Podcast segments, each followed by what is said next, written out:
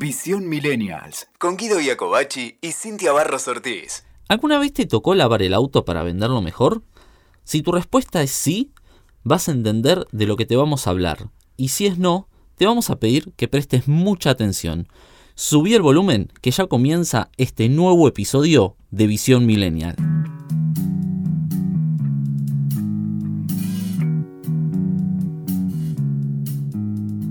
¿Sabes, Guido, que cada vez son más las personas que están interesadas en la sustentabilidad y adoptan esta movida como parte de su estrategia comercial? Nuestra generación, los millennials, lideramos este crecimiento porque nacimos con una amplia conciencia ecológica. Somos como los hinchapelotas del cuidado planetario, o algo así. Lo digo porque seguro les pasó que en sus casas eran los típicos que jodían con tirar las pilas bien envueltas, eh, separar la basura, marcarle a los padres que no tiren el papel en la calle. Bueno, al menos yo era así, no sé vos. Más o menos, más o menos. Más o menos. era como, yo era como la Lisa de la familia, ¿viste? Que Lisa tiene como esa conciencia de los Simpsons, estamos hablando, tiene esa conciencia ecológica. La ñoña. Claro.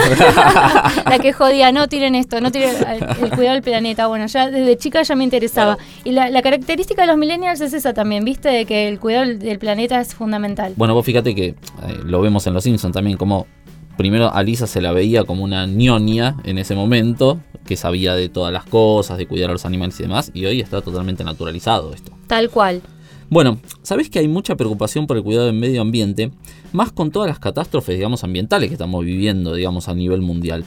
Eh, y hasta se están realizando cumbres mundiales por el clima, el calentamiento global y los más jovencitos, que son los de la generación Z, empezaron a alzar también su voz. Me encanta esto de que la generación Z comience a alzar la voz, ¿no? Porque es la, generación que nos precede a nosotros y me encanta que estén tan empoderados, ¿no? Creo que cada generación fue marcando, digamos, distintas conciencias y distintas preocupaciones, pero esto de, haberles allanado mucho el camino, ¿no? Ya los chicos como que ya vienen ya listos para todo.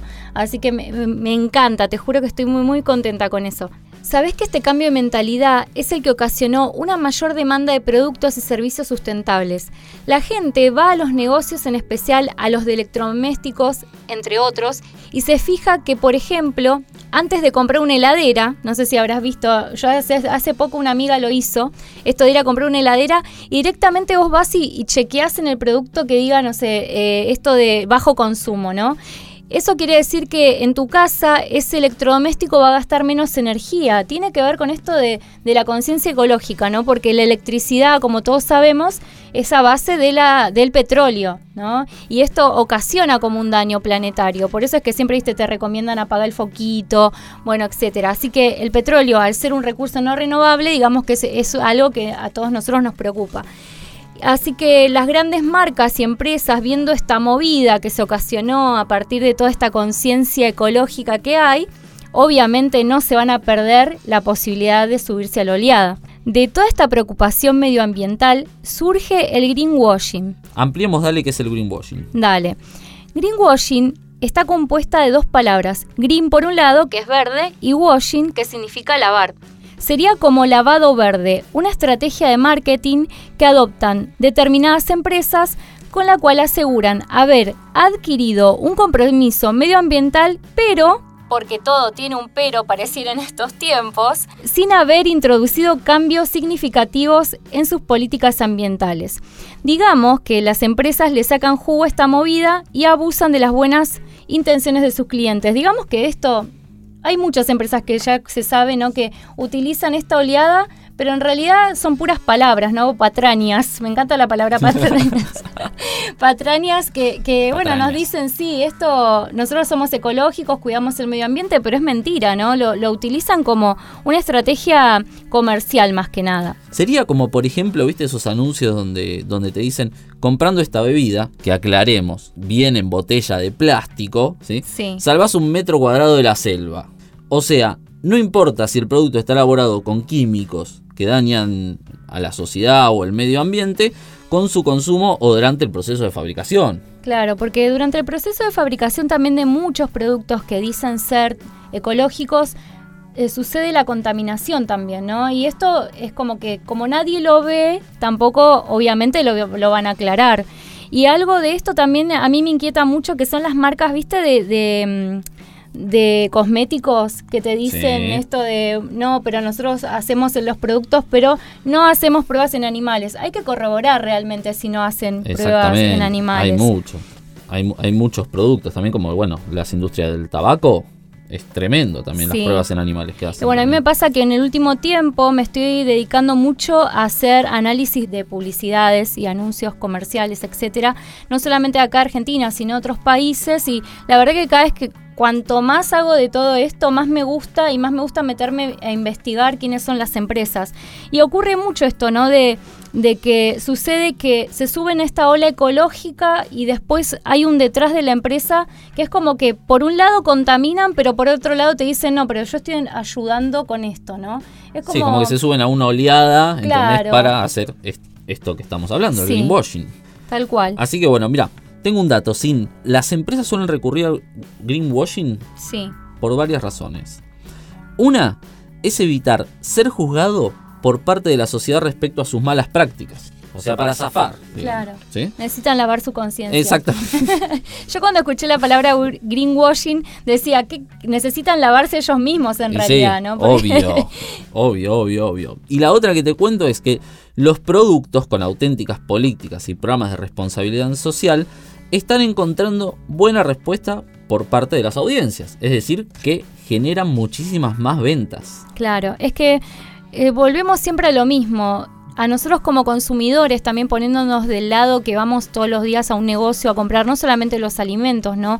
Eh, diversas cosas, eh, nos cuesta también ponernos a investigar. Digamos que Cuesta. vivimos, cuesta porque mm, estamos viviendo como en una sociedad donde todo el tiempo es, es el tiempo nuestro es acotado, vivimos súper acelerados y no, no, no nos da el tiempo No nos para detenemos a, a leer todas las etiquetas, tampoco de los productos y Claro. demás. Es como que leemos lo que ellos nos quieren que nos pongan. Entonces yo voy a comprar un producto y, y leo 100% natural, pero capaz que después lo doy vuelta, veo las sustancias que contiene y Ujú. eh, da que pensar. Así que bueno, en realidad, o sea, están usando esta tendencia, digamos, para hacer como un maquillaje en sus acciones. Claro, es exactamente así como lo decís, eh, un maquillaje, digamos, un lavado de cara. También podría ser por otro lado, no contrario al maquillaje. bueno, si estás en tu casa o en la oficina o volviendo del trabajo, simplemente relajándote, eh, te propongo, les propongo a quienes nos escuchan, eh, que hagan algo. Miren, vayan a Google, obviamente después de que terminen de escuchar este podcast, ¿no? Porque si no nos dejan acá, van a, se No van a quedar con la, con la mitad de la información.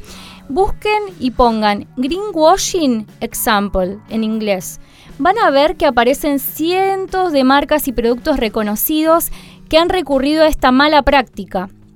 Y las maneras en que lo hacen es a través del packaging engañoso, como decías vos, Guido, de etiquetas ecológicas inexistentes o leyendas que en realidad son falsas, pero que marketineramente hablando son muy atractivas. Como por ejemplo, ah, te vas a encontrar que dice eh, eficiencia energética, producto 100% natural, producto orgánico o amigables con el medio ambiente.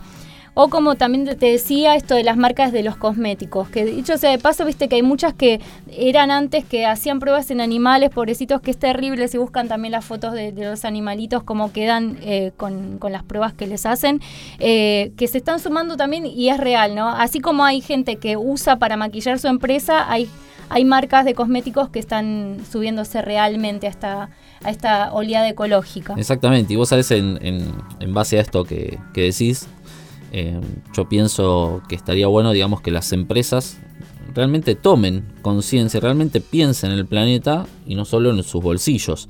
Eh, pero para, para que empiecen a evitar, digamos, estas prácticas, las mismas empresas tienen que comprender que la sustentabilidad es un camino holístico, ¿sí? interno también, y de tres dimensiones, social, económico y ambiental. Y que no es solamente una campaña publicitaria para hacer, como estamos hablando de este tema, del greenwashing. Claro, tal cual. Sabes que mm, también eh, pensando esto y, quiero como de alguna manera dar un mensaje no a través de, de este podcast, el que no solamente no que las empresas deben reflexionar, sino todos en general, todos eh, en nuestras casas, qué es lo que estamos haciendo, cómo es nuestro consumo, ya sea eléctrico, el cerrar la canilla, no, el no dejar que nosotros, el argentino, acá en Argentina usamos muchísimo agua para bañarnos, por ejemplo. En el mundo ya hay como una conciencia más de, bueno, me baño y no uso tanta, tanta cantidad de agua. En Europa generalmente lo que ocurre es que... Mm, es que, viste que les permiten bañarse hasta ciertos minutos. ¿Cuántos minutos, son? Creo que... No me acuerdo bien. Pero bueno, son poquitos minutos para, para tener conciencia justamente y regularizar el uso del agua. Así que bueno, creo que las marcas y también las personas debemos hacer esta, esta reflexión y pensar también que el mundo ya no nos espera y que nosotros no le hacemos falta al planeta, ¿no? Estamos acá, digamos, y el planeta puede seguir tranquilamente sin nosotros, así que se lo debemos, creo que se lo debemos. Y las marcas, volviendo al tema, ¿no? Del día, del greenwashing, creo que deben ponerse como propósito transitar hacia un camino de evolución y convertirse en marcas con alma. Ya se está hablando mucho de esto de las marcas con alma, con espíritu, que tienen que ver con inspirar ¿no? a las personas, a, sus audiencias y creo que principalmente deben practicar esto también, no solamente promocionarlo y que quede como en palabras, ¿no? sino en las propias acciones y que esto se vea realmente, que no sea solo un discurso. Así que ya sabes, el greenwashing es eso que las marcas simulan ser para llegar a vos, tomando la sustentabilidad como negocio y no como propósito central de la empresa. Si te interesa, puedes seguir investigando un poquito más y acordate que el planeta no nos espera. Escuchaste Visión Millennials con Guido Iacobacci y Cintia Barros Ortiz. WeToker. Sumamos las partes.